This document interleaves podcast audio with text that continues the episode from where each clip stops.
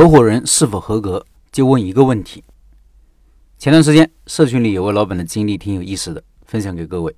他说，有一个朋友，应该算是一直在默默关注我的一个人。由于最近他跟我倾诉了一些事情，我也保持了十分的耐心，并且给出建议后，似乎他想把我们的关系进一步提升到一个更深的层面。昨天一次聊天过程中，他提出要投资我开服装店，他出钱，我做事，还初步表达了他的合作诚意，分成他四我六，总之表达了百分之百对我的信任。让我放手大胆去做，我挺意外的。他出全资，我负责运营，股份分成他百分之四十，我百分之六十，这是我见过最有意思、稳赚不赔的合作。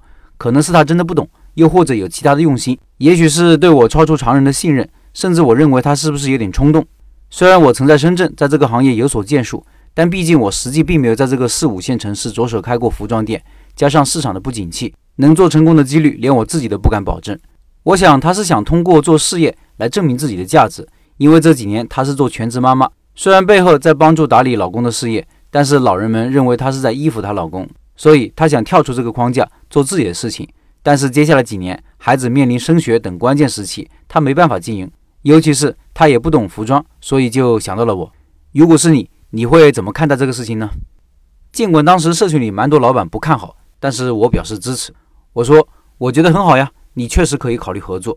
我觉得他不是不懂。他是很懂，很懂得资源互补。他有钱，你有人，同时他懂得利益分配。他出钱，你出人。他主动提出占少数股份，你占大头，这是合理的分配。你也不用觉得你占了多大便宜，因为你要投入人力，投入时间。我们在计算股份的时候，人力股和管理股本来就是应该算进去的。严格算，你可能还要超过六成的股份。当然，如果你对这个满意也可以，因为本来就没有很严格的算法，只要双方愿意，就是有法律效应的。我觉得你要跟他沟通几个方面的事情。第一，做生意有赚钱，也可能会亏钱。既然是合伙做生意，就一定要认亏，不要亏了就要死要活。这是所有开店做生意、创业必须明白的一个道理。接受了这个现实，合伙的矛盾就会少很多。第二，告诉对方，既然只是单纯的投资，就不要干涉你的经营自由。如果成天干涉你，你后期的运营会多很多麻烦。大部分合伙的内耗都是因为相互干涉，都说对方的不好，都在挑对方的毛病。人心就散了，生意就黄了。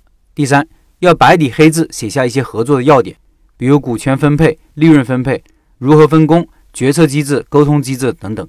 第四，特别要提到退出条款。假设任何一方不想做了怎么办？各方如何有序的退出？如何算账等等。这是我当时给的建议。不过后来老板说，这位富婆又不想投资了，因为她去问过自己做服装店的老板，听了失败的案例，就决定不投钱了。有些老板会觉得可惜。我反而觉得这是万幸，因为还没开始就淘汰了一位不合格的合伙人，本身就是有价值的。听过失败的案例就放弃了，这只说明了他开始的心态就错了，想着投钱开店就一定可以赚钱。世界上哪有这种好事呢？他甚至都可以不用去问，就应该知道任何一种生意都是有成功的，赚得盆满钵满的人，也有失败的人，败者卖成商场失意。如果这种常识都没有的话，只能说他适合继续在家里带孩子。所以。如果有人想跟你合伙，他出钱，你出力，或者都出钱都出力，一定要问问对方，你这钱可不是存在银行拿利息的，是有可能血本无归的，能接受吗？如果对方没有被这个吓到，测试通过，就应该卖命的为他赚钱，给他几倍的回报。这个世界很多事情很滑稽，你越想得到某个东西，越是难以得到，比如钱、成功、爱情、友情、忠诚、稳定，都是这样。